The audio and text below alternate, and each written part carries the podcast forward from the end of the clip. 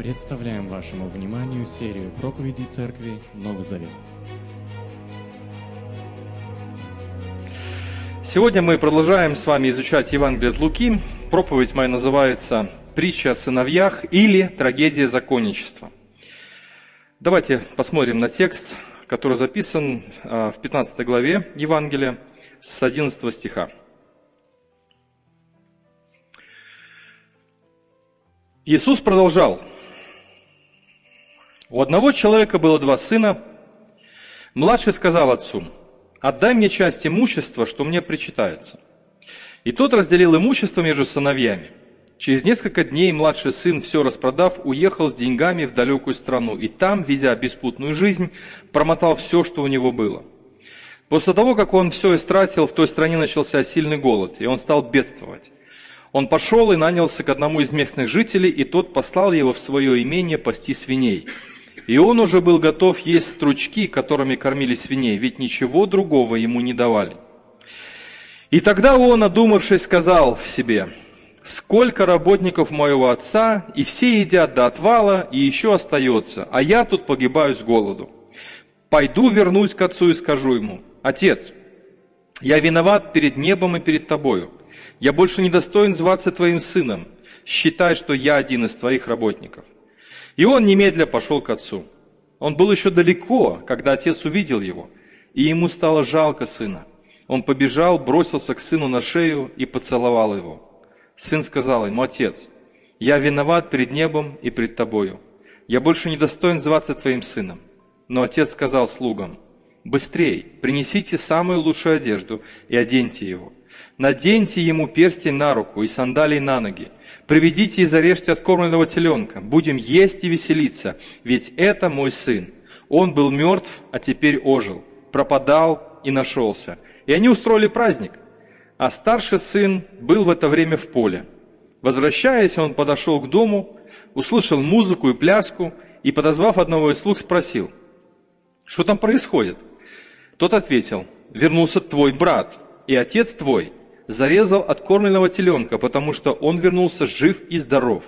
Старший брат так рассердился, что не захотел войти в дом. Тогда вышел отец и стал его упрашивать. Но он ответил отцу, вот, я столько лет работаю на тебя как раб, и ни в чем тебя не ослушался, а ты ни разу не дал мне даже козленка, чтобы я мог повеселиться с друзьями. А вернулся этот твой сын который проел все твое имущество с продажными девками, и ты зарезал для него кормленного теленка. Но отец сказал ему, сынок, ты всегда со мной, и все, что есть у меня, твое. Тебе бы надо бы радоваться и веселиться, что он, твой брат, был мертв и ожил, пропадал и нашелся. Кажется, вот на этом надо сказать аминь, сесть, и эта притча не нуждается вроде бы в излишних комментариях, потому что история блудного сына – это одна из самых звучных историй вообще Библии. А, многие художники, писатели посвящали этому, этой истории свое творчество. Но вот одно из а, творчеств можно посмотреть прямо сейчас – это «Возвращение блудного сына» известного художника Рембранта, да? Я правильно сказал? Кто разбирается? Ценитель искусства. А где находится эта картина? Один говорит в Лувре, другой в Петербурге. Где бы она ни находилась, это потрясающая картина. И говорят, что а, автор этой картины, этого произведения, назвал себя старшим братом. То есть, кто нарисовал эту картину? Старший брат. Очень смиренный отзыв. Люди часто воспринимают историю о блудном сыне исключительно как повесть о всепрощающей милости Бога. Бог готовый принять радушно любого кающегося грешника. Это просто удивительно, друзья мои. Это потрясающая картина. И на самом деле это так. Ведь Иисус все время проповедовал... О чем Он проповедовал Иисус? О каком Боге? Какие притчи Он рассказал до этого? Он рассказал о добром пастыре, который ищет одну потерявшуюся овцу. Он рассказал о женщине, которая потеряла одну монетку, и она вымела всю свою комнату, все темные места, чтобы найти эту монетку. Он рассказал о Царстве Божьем, что в Царстве Божьем кто идет первый? Кто впереди всех? грешники, мытари, которые раскаиваются. Иисус проповедовал о щедрой, беспредельной, есть хорошая книга Тима Келлера, такого расточительного Бога, который не жалеет своей любви для тех людей, которые пришли к Нему. Он просто обвалил небеса на землю. Вот поэтому Иисус и говорил, что приблизилось Царствие Небесное. Сначала Иоанн Креститель сказал, и он говорил очень много о суде грядущем, но как будто бы Иисус сказал, подожди, подожди, суд придет, но до суда я хочу показать любовь Отца. И он действительно просто в этот мир греховный ворвалась Божья любовь, и она заключила в объятии всю Галилею. Вы посмотрите, Иисус занимается не просто социальным служением, когда Он кормит голодных, когда Он обнимает детей, когда Он э, исцеляет прокаженных. Это ведь не просто социальное служение, которое не привязано к вести Евангелия. Наоборот, это как раз-таки и есть то проявление любви, которое Отец готовил для этого мира. И Он как будто бы намекнул на то, какая эпоха грядет в этот мир благодаря второму пришествию Христа – есть такое понятие, как пробник. Так вот Иисус – это пробник с большой буквы. Когда Он просто обрушил Божью любовь на бунтарей, на воителей, те, кто воевал с Богом своими грехами, те, которые ушли от Него. Это потрясающая весть, которая не нравилась одной категории людей. И все эти притчи об овце, о монете, и эта история о двух сыновьях была адресована очень конкретной аудитории людей. И давайте об этом с вами будем не забывать. Кому не нравится весть о любящем Отце? Кого раздражает Бог, который прощает самых больших преступников? Кого напрягает такая весть? В стороне стояли люди, которые тоже внимательно слушали Иисуса. И если грешники и мытари, которые приходили и радовались с Ним, веселились, то эти люди, стоящие в стороне, бухтели. Они были недовольны. Им не нравилось, определенно не нравилось. Это разрушало все их богословие, это разрушало всю их систему ценностей. Потому что Иисус, называющий себя Мессией, возлежащий возле стола с грешниками, это самое большое богохульство или нарушение всех систем ценностей, всех систем координат для фарисеев и законников. Я хочу сказать вам, что здесь очень много будет сказано о старшем сыне. И это будет, наверное, обращено прежде всего к верующим людям. Потому что в каждом из нас живет вот этот вот старший сын, который время от времени бухтит и недоволен тем, что происходит, и тем, что Бог делает на самом деле. Вот, пожалуйста, это очень типичная картина для того, когда, для того времени, когда Иисус отправляется в Иерусалим – вот пока он был в Галилее, работал в деревнях и селах, в принципе, он не высовывался далеко, да, он не заходил в столичные города, он, он проповедовал в синагогах и простых деревнях, простым людям. В принципе, такой Иисус их устраивал. Книжников и фарисеев. Они с ним спорили периодически, стычки какие-то были, но они были мимолетные.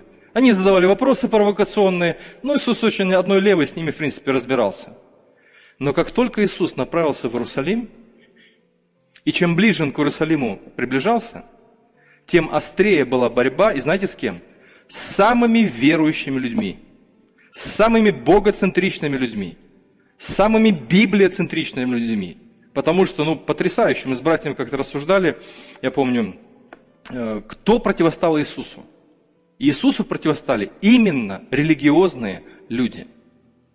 Другой вопрос, какая на самом деле была их религия – но это факт. Вот посмотрите на начало 15 главы. Все сборщики подати и прочие грешники приходили к Иисусу, чтобы послушать его. Фарисеи и учителя закона возмущались и говорили, этот человек принимает грешников и в восточной культуре даже ест с ними. То есть есть с кем-то, это не просто в столовую сходить, это строить отношения, другими словами. Это строить отношения доверия. То есть ты строишь отношения доверия с теми, кого мы считаем негодными людьми. Их система трещала по швам. Иисус не скупится на слова, описывая семейную трагедию. Наверное, он становился свидетелем таких трагедий не один раз, когда жил в Назарете. Вы знаете, что в любой семье есть свои трагедии. Есть свои сыновья, есть свои дочери, которые ведут себя ненадлежащим образом. Есть отцы, есть мамы, папы, которые имеют конфликт с ну, Турген, Тургенев, отцы и дети, что уж тут говорить, мы это в школе все проходили, это извечный конфликт. Буйный младший сын, попирая общественные нормы семейного кодекса, решает забрать часть своего имения при живом отце, это очень важный момент, распродает все земли, а это считалось позором. Представляете, то есть отец терял не просто деньги, он терял земли. Потому что сын продал эти земли и уехал в чужую страну, он ушел из семьи. Отец смиренно, странный отец, но он смиренно принимает удар судьбы, отдав ему причитающееся наследство. Это очень странный отец. Поведение отца, когда люди слушали Иисуса, поведение отца разрывало шаблоны того времени. Да, в принципе, и сегодня это тоже разрывает некоторые шаблоны. Посмотрите, вместо того, чтобы влупить ремня этому сыну, да, выгнать его из дома за ненадлежащее поведение и неуважение, как при мне живом ты делишь наследство, мое наследство, он отпускает его. Вместо того, чтобы проклясть сына и забыть о нем, и соединиться в любви с старшим сыном, который, ну, на которого можно понадеяться и положиться в жизни, он ждет его. А когда младший сын одумался, возвращается, и отец увидел его издалека, вместо того, чтобы стоять вот так вот и ждать, пока он приползет на коленях, что делает отец? Бежит ему навстречу. Вообще бегущий пожилой человек в то время – это абсолютно нарушение всех стандартов. Почтенные люди никогда не бегали. Никогда.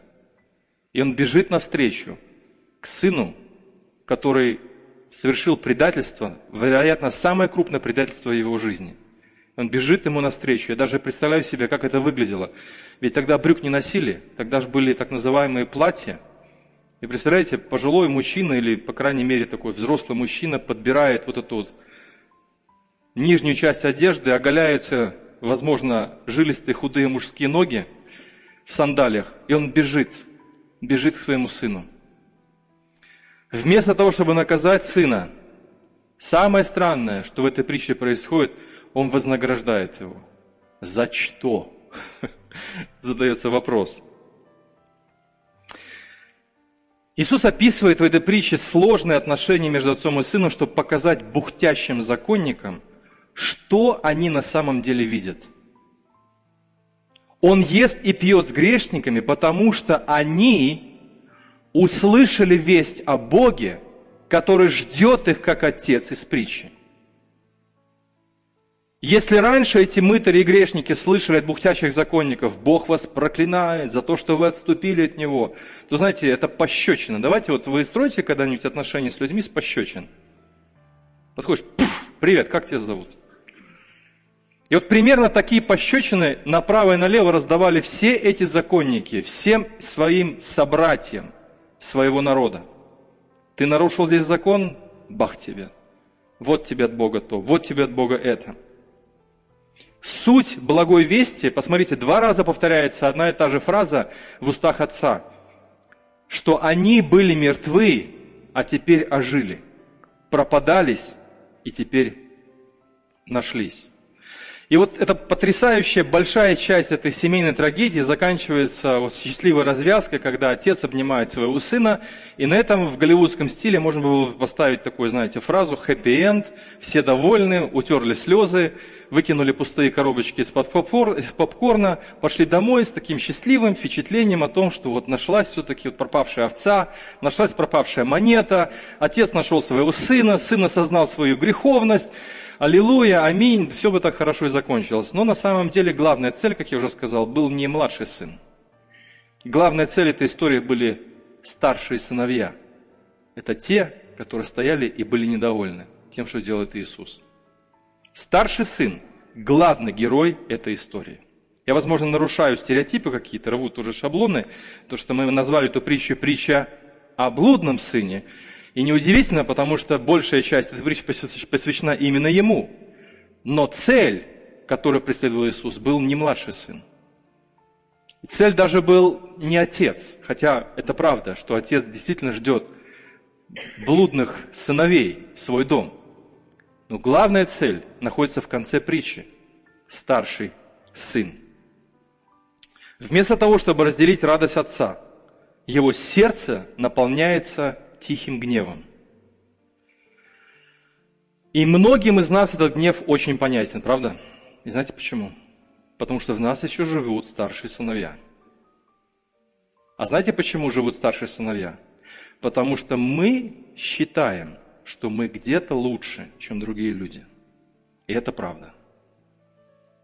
Мы позволяем себе такую роскошь рассуждать о других людях, при этом неосознанно, а вероятнее всего даже осознанно, мы ставим себя выше, чем те, кто, ну и все остальные. Старший сын – главная проблема Иисуса на пути в Иерусалим. Вот эти книжники, фарисеи, учителя закона, садукеи, священники – это та группа людей, которые составили заговор против Иисуса и распяли его на кресте, отдав в руки язычникам. Это они кричали «Распни его, распни!» Старшие сыновья, которые выбрали, выбрали Вараву, они выбрали путь войны, чтобы ни коим мере не допустить, чтобы отец обнял младшего сына. Это рушило все их систему ценностей. Поэтому главная проблема, на мой взгляд, сегодня в современной церкви и на протяжении всей истории церкви заключается не в либерализме, не в армянстве, не в кальвинизме, не в музыке, не в одежде, а знаете в чем? В законничестве. Вот именно в этих старших сыновьях. В этих старших сыновьях, которые бухтят, недовольны тем, что Бог делает в этом мире. А Бог продолжает искать младших сыновей. Бог продолжает сегодня искать поклоняющихся Духе истине. Бог продолжает искать потерянные монеты – и Бог продолжает искать пропавшую овцу. Законничество – это не столько свод учений, сколько горделивое превосходство над людьми, покрытое и одетое в одежде святости. По внешнему виду священников, фарисеев вы никогда не могли бы сказать, что они человеконенавистники. человеконенавистники. Напротив, они Бога любят, они входят в храм, они читают Библию, они молятся каждый день, они постятся, они там десятую часть каждого э, зерна, молока, там сыра, творога, хлеба, муки, они все делали так, как нужно было делать. Они делали как, они служили своему отцу как старший сын. И знаете, быть фарисеем, быть учителем закона в те времена было очень нелегкое дело – вы поживите, вот есть такая книга э, «Жизнь по Библии» в течение одного года. Не читали, на русском языке есть? Такая, она немножко юмористическая, но попробуйте, поживите хотя бы один год по всем тем ограничениям, которые вам предъявляет закон Моисея. Какую еду есть, какую не есть. Различать чистую, нечистую еду. В какие дни считать дни святыми, какие дни там, не очень святые. Какую одежду носить чтобы мясо с молоком, понимаете, вот это вот не смешивать. Всю эту вот кухню попробуйте соблюдить в течение года. Это очень нелегкая задача. Это мы так, знаете, привыкли жить по благодати, мы так поняли, что вообще это к нам не относится, нам так легко. А вот поживите, это впахивать надо каждый день, это нужно все время соблюдать какие-то праздники. Ну, нам достаточно каких-то других праздников, разных других церквей. Так вот, три совета, как вытравить из себя запах старшего брата. Первое. Воспитывать в себе, согласно Евангелию, сострадание к потерянным людям. Даже к тем людям, которые, на наш взгляд, они недостойны. Наверное, надо воспитывать, потому что по умолчанию у нас старший сын живет тем, что он подчеркивает в первую очередь то, что вот у него это не получилось, у нее это не получается – у них это все плохо, они такие сякие, потому что мы лучше. Это наша гордость. И она живет в каждом из нас. Вот это и есть запах старшего сына. Вернее, не запах, а как сказать даже по-другому. Душок старшего сына, спасибо. Так вот, Евангелие, сама весть Евангелия, когда Бог открылся падшим людям – пришел к погибшим грешникам, заключается в том, чтобы иметь глубокое сострадание к людям, которые ушли от Бога, которые нарушают Его Писание, которые, возможно, даже ушли из церкви, иметь глубокое сострадание. Смотрите, есть такая деталь очень интересная в истории. Когда младший сын вернулся, отец дождался его на дороге, старший сын в это время был где? В поле. То есть пока отец стоит у дороги в ожидании младшего сына, старший пашет, работает. Он все время находится в поле. Я думаю, что вряд ли он оттуда вылазил, потому что ему нужно было все время работать. Работать, работать, работать, работать, чтобы, не дай Бог, не потерять наследство оставшееся, которое, другую часть которого забрал а, младший сын. Один из симптомов законничества – это нетерпимость к людям, которые терпят неудачи в своей жизни и поступают неправильно. Ушел младший сын для старшего брата, знаете, что это означает? Бабу с возу, кобыле легче.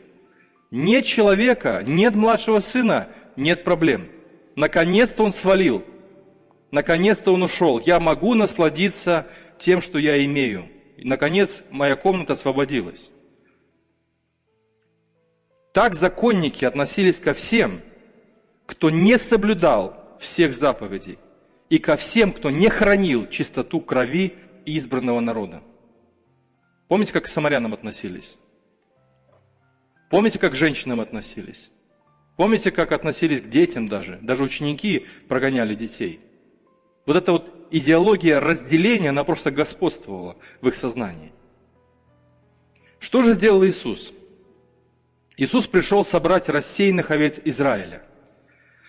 Вы помните эту историю? Даже вот некоторые теологи усматривают в притче о сыновьях глобальную историю Израиля. Вы помните, на какие царства разделились весь Израиль разделился, помните? На какое царство? На Северное царство и на Южное царство. И вот Северное царство, знаете, оно пожило-пожило со столицы Самарии, а потом, образно говоря, распродало все свое имение, было обанкрочено и уведено в чужие земли.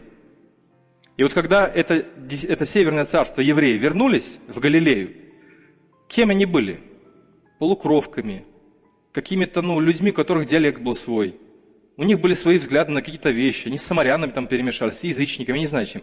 Вот примерно вот то, как выглядела Галилея и все эти полукровки евреи для праведных иудеев, потому что было Южное царство. Вот они-то как раз таки считали, что мы сохранили верность закону, мы сохранили верность Писанию, мы сохранили верность храму. И Иисус здесь говорит, друзья мои, отец ждет двоих сыновей, и он хотел бы, чтобы два сына остались.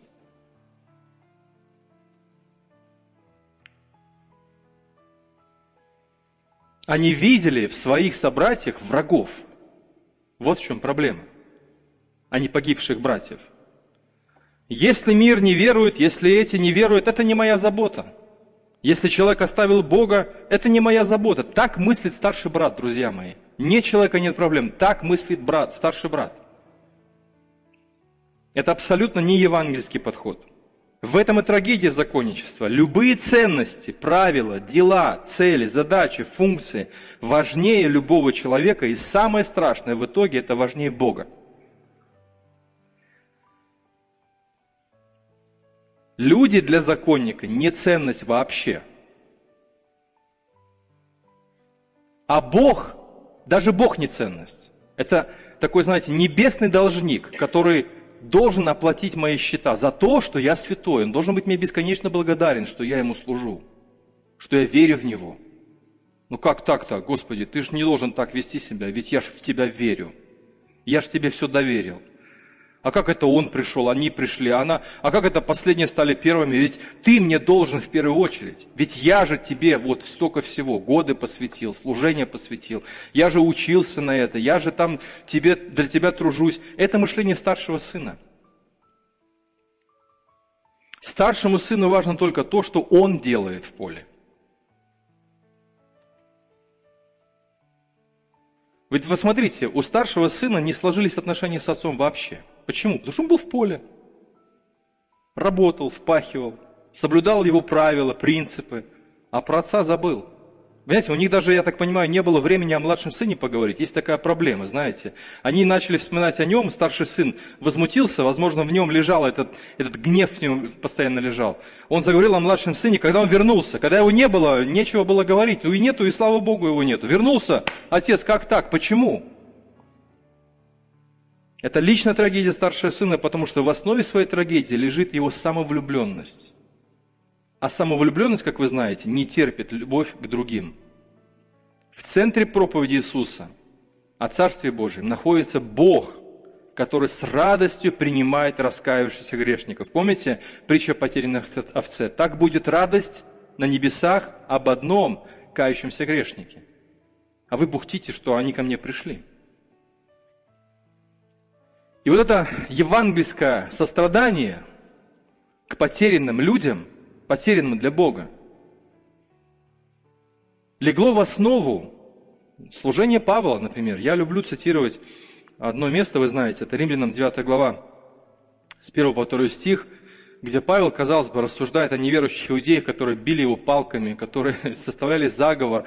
Но посмотрите, в его сердце еще бьется это сострадание к его врагам. Говорю правду, как следует христианину. Велика моя печаль и боль, и сердце не беспристран, беспристранно.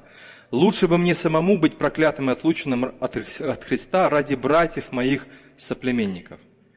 Еще одно место. Поэтому я все терплю, Павел пишет. Я все это терплю ради избранных. Чтобы и они в единении с Христом получили спасение вместе с вечной славой. Под избранным здесь имеется в виду вот именно избранный Божий народ. Я ради них все терплю, чтобы хоть кто-нибудь из них услышал еще о Мессии. Чтобы они получили спасение вместе с вечной славой. Я терплю это ради них. Поэтому глубокое сострадание, друзья мои, это большая, тяжелая, но очень важная работа. Потому что когда ты имеешь сострадание к другому, ты отказываешься от любви к себе. Ты учишься переключать свой фокус с себя со своей работы для Бога на другого человека. Второй важный урок – учиться радоваться за других. Посмотрите, как старший брат отреагировал, когда вернулся, казалось бы, уже мертвый сын, но вдруг он оживший. Он пропадал и нашелся. Какая реакция старшего брата? Старший брат так рассердился, что нарушил все традиции того времени. Он не вошел в дом отца на пир – это было уже оскорблением. Знаете, бедный отец, сначала он потерял младшего сына, приобрел его, потерял старшего сына. Жизнь законника – это постоянный труд, как я уже сказал. Законники будут работать, не покладая рук. Трагедия законничества, знаете, в чем заключается? Труд без радости. Труд и служение Богу без удовлетворения – Посмотрите, как он называет себя. «Я, как раб, работаю на тебя. Столько времени». Как он оценивает отношения свои с отцом. «Я раб». И эти слова были сказаны не «я твой раб, я буду делать все, что ты хочешь», а это были слова, произнесенные, понимаете, в какой эмоциональной окраске. «Я как проклятый вкалываю». Вот как ты оцениваешь наши отношения. Я твой отец, а ты мой раб? То кто я для тебя, отец или господин?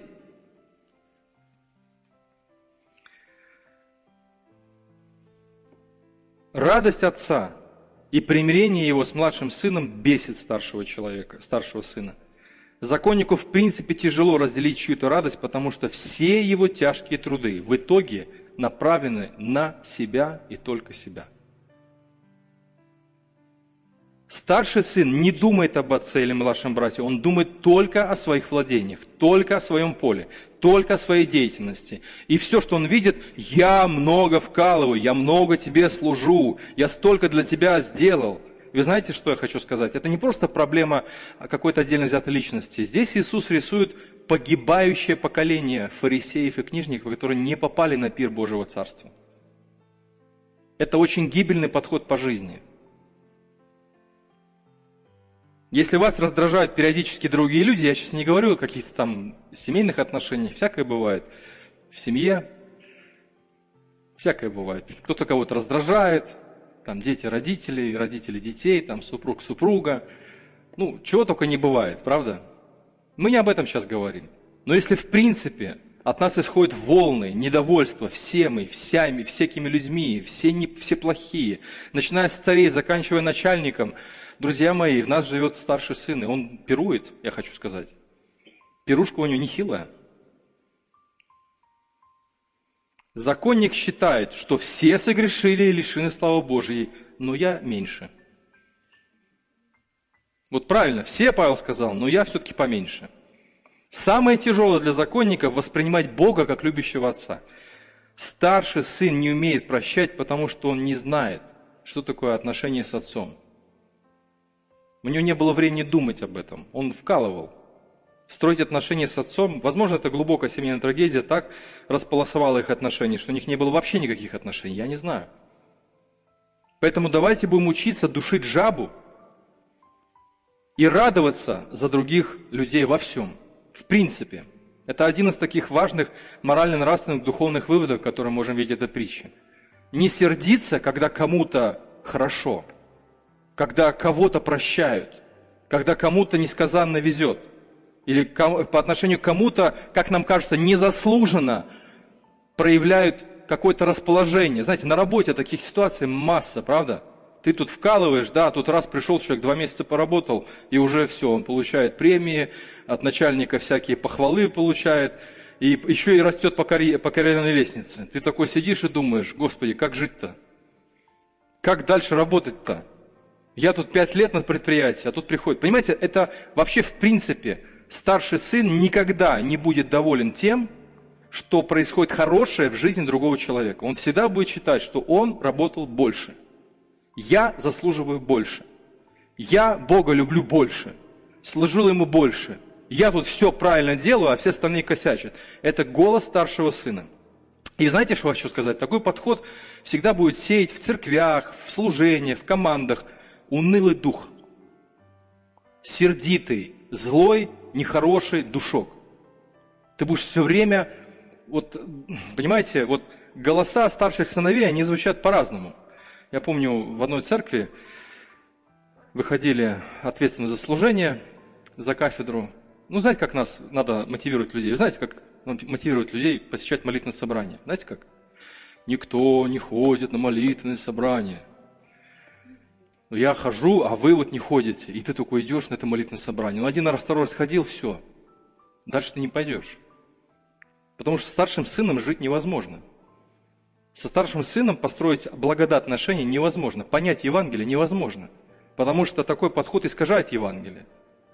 Или, предположим, там, если вы не ходите на разбор, то вы там прокляты. А если вы не ходите на, э, не знаю, на музыкальное служение группы прославления, то вы тоже прокляты. И вот так выходит пять ответственных служений, и знаете, такой дух висит такой тяжелый. И ты не знаешь, куда податься, то ли там, то ли здесь. Я хочу сказать, что служить Богу из-за вот такого состояния, это опять-таки загонять себя в кабалу старшего сына. Я как раб вкалывал на тебя столько лет. Понимаете?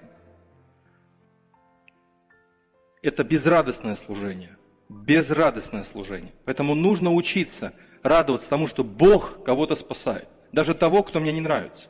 Даже Бог делает то, что в моей жизни Он пока не сделал. Ну как, у них уже есть, она там вышла, вышла уже замуж, родила ребенка. Этот уже женился, построил дом, а я что? И ты такой сидишь и думаешь, как мне с этим жить дальше, как мне двигаться вперед. Старший сын изгоняется тем, что мы учимся радоваться за других людей – наступая на свою собственную гордыню.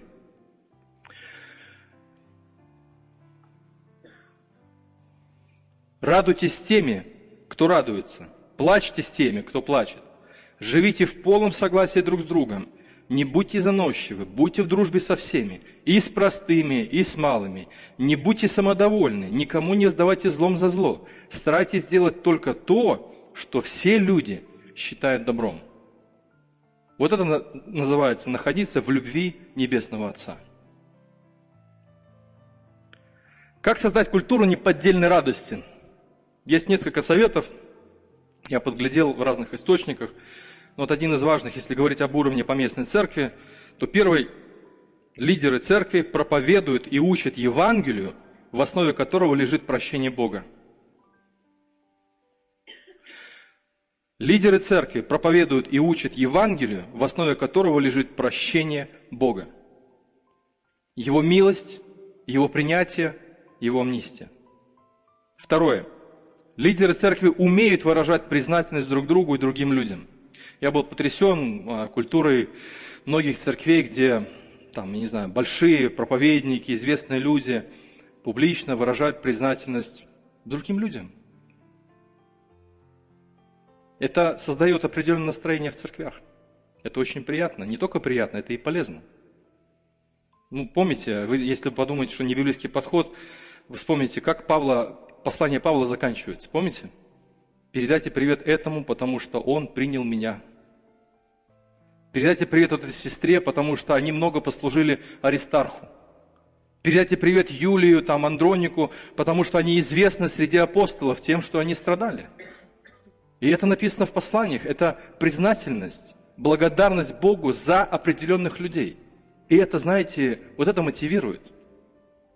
Не из-под палки, да, старшего брата, а потому что Божья любовь Духом Святым излилась в наши сердца. И мы должны учиться ободрять. Ободрять. Я помню, когда была встреча с одной молодой командой, которая только-только хотела организовывать церковь, и приехали специалисты в области открытия церкви, хорошие братья, мы все их знаем, я не буду уже перечислять имена – и первый совет, который они дали команде, которая вот-вот только-только-только начинает открывать церковь, они отозвали лидера в сторонку и сказали, брат мой, вот тебе ценный совет, выстраданный э, во многих-многих служениях по открытию новых церквей. Первый год никого не критикуй. И только как, ну, а если я замечу? Поверь мне, первый год ободряй не будет все получаться. Будут ложать, косячить, будут пропускать.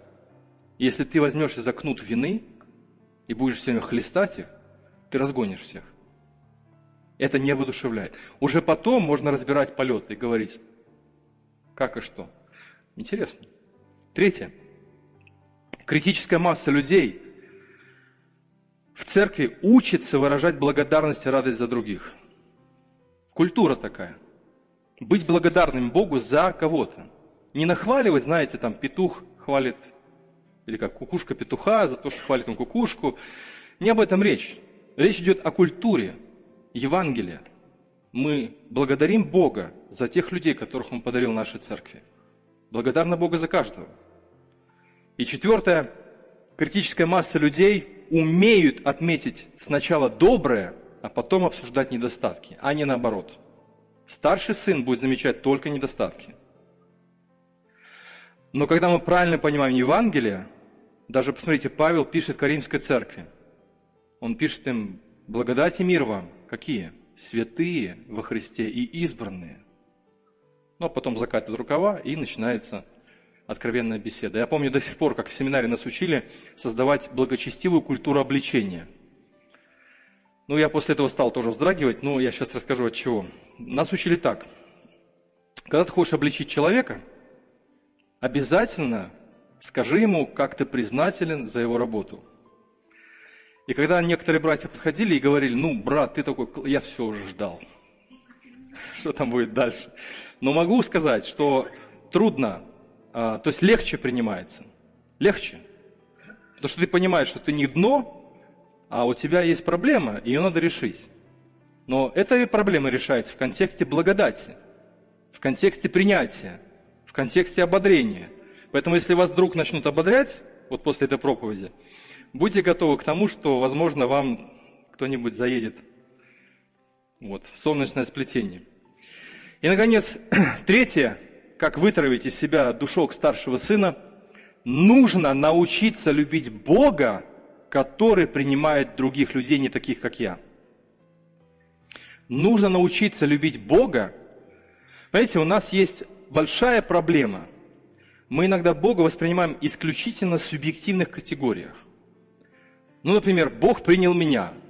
Слава Богу тебе. Вот, Господь, тебе так повезло, что ты принял меня, потому что я буду тебе служить все годы своей жизни и буду соблюдать все, вот, все, все принципы фэншуя, ИГБ, там, не знаю, ХВЕ, вот все у меня будет в порядке, у тебя со мной проблем не будет.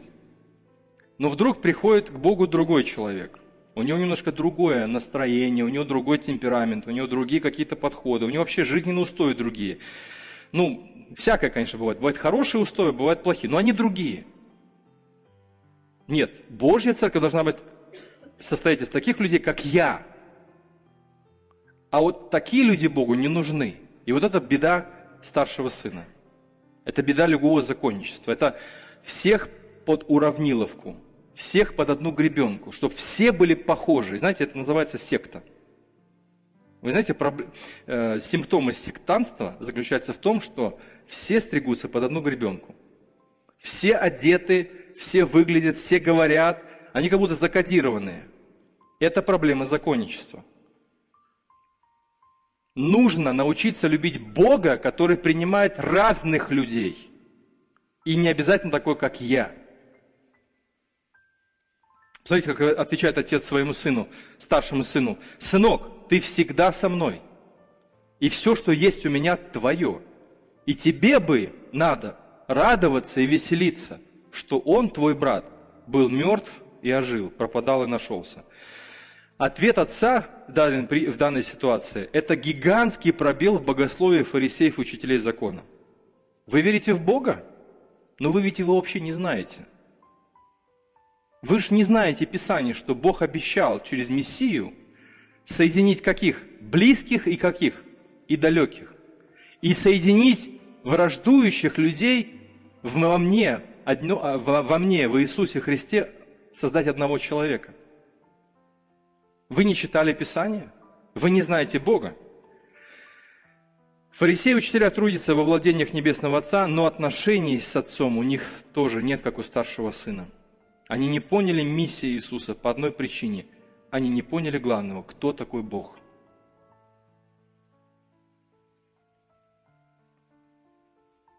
Мне нравится отрывок из первого послания Тимофею. Хочу, чтобы вы прочитали вместе со мной и увидели, насколько много благодати у Павла, когда он обращается к Тимофею и просит его делать что-то в отношении других людей, которые еще не в церкви. Так вот, он пишет Тимофею, первым делом я прошу тебя, позаботься, пожалуйста, о том, чтобы молитвы с просьбами, мольбами, заступничеством, благодарностью совершались за всех людей – включая правителей и власти, чтобы мы могли жить тихо и мирно, благочестиво и достойно. Это хорошо и угодно Богу нашему Спасителю, который хочет, чтобы все люди были спасены и пришли к познанию истины. Ведь Бог один и один посредник между Богом и человечеством. Сам человек, Христос Иисус, отдавший себя как выкуп за всех, знак того, что время пришло. Трагедия законников заключалась в том, что все делалось для Бога, во имя Бога, но без Него. Законник любит не Бога, а самого себя в том добром деле, которое он делает, в том служении, которое он совершает. И как мы помним, старший сын не вошел. Вы знаете, притча обрывается. Старший сын не вошел на пир отца – и это дурное предзнаменование для законников. Они не вошли в царство. Те, кто бухтели и говорили, что Бог делает что-то не так, что Иисус выполняет как-то миссию неправильно, Он имеет дело с неправильными людьми, они не вошли в пир отца, на пир отца.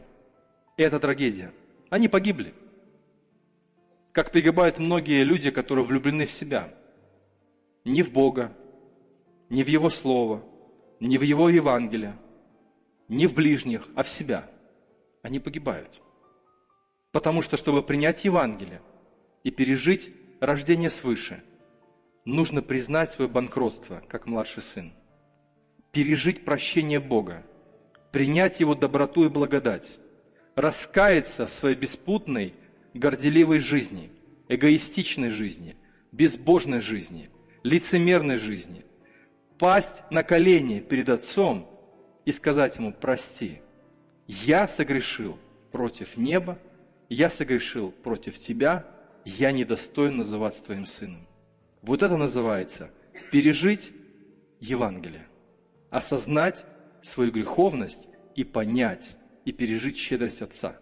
Вот только тогда наш взгляд будет немножечко другим, а вернее кардинально другим, на людей, которые живут вокруг нас. Мы научимся иметь сострадание, потому что сами когда-то нуждались в прощении.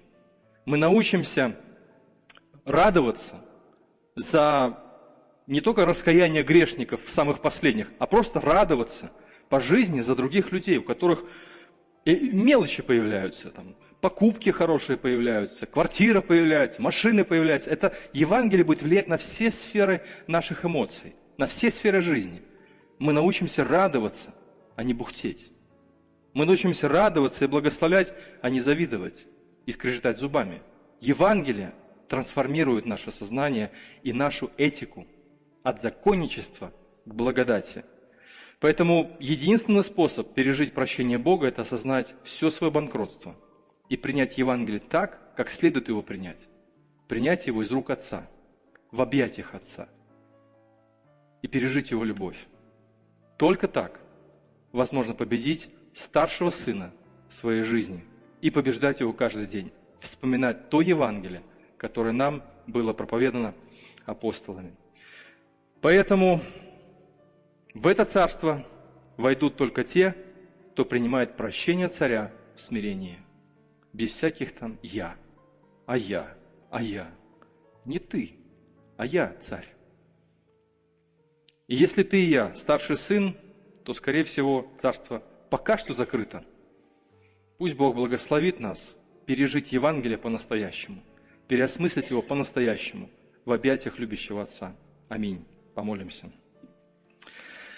Наш Отец, мы благодарны Тебе за ту историю, которую Ты оставил нам на страницах Писания. Благодарны Тебе за Твою щедрую, расточительную любовь по отношению к каждому из нас. Мы поклоняемся перед Тобой, мы хвалим Тебя, мы хотим воздать Тебе хвалу за то, что Ты каждого из нас нашел в этом мире, как потерянную монету, как потерянную овцу, как потерянного младшего сына. Но, Господи, предохрани нашу церковь предохрани меня и каждого моего брата и сестру во Христе от этого законничества, от, этого, от этой скрытой святой гордости, чтобы мы оставались и жили в смирении, преклоняясь перед Тобой, благодаря Тебя за Твою доброту и благодать, и, конечно же, неся это Евангелие своим близким людям. Мы просим об этом и благодарим Тебя во имя нашего Господа Иисуса Христа. Аминь.